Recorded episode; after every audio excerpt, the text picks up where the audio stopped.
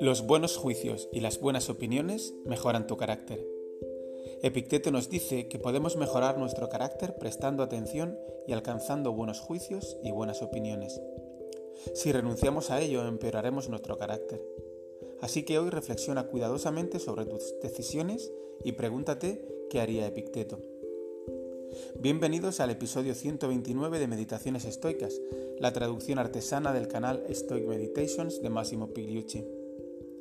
Las reflexiones de hoy provienen de Epicteto, en Discursos 1.29.3. Los juicios correctos acerca de las cosas externas hacen que nuestro carácter mejore, mientras que los perversos o distorsionados hacen que empeore.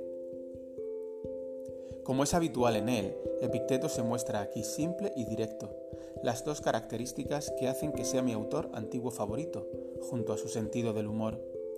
De acuerdo al principio estoico de la dicotomía del control, los juicios y las opiniones sobre el valor de las cosas dependen de nosotros, lo que nos hace responsables tanto de los buenos como de los malos.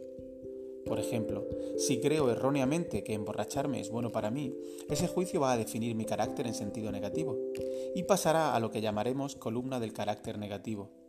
Si por el contrario creo que mostrarme dispuesto a ayudar a un amigo es lo correcto y es lo que debo hacer, esa opinión va a mejorar mi carácter e irá a la columna del carácter positivo.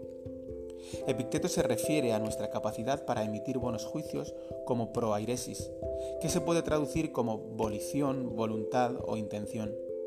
Y un objetivo principal en el estoicismo es mejorar nuestra proairesis, lo que en la práctica se traduce como minimizar las entradas en la columna de los malos juicios que nos llevarán a un peor carácter y maximizar las entradas en la columna de los buenos juicios. Saber lo que es verdaderamente bueno o malo para nosotros sería como usar la vista previa de una de las cuatro virtudes cardinales estoicas, sabiduría prácticas.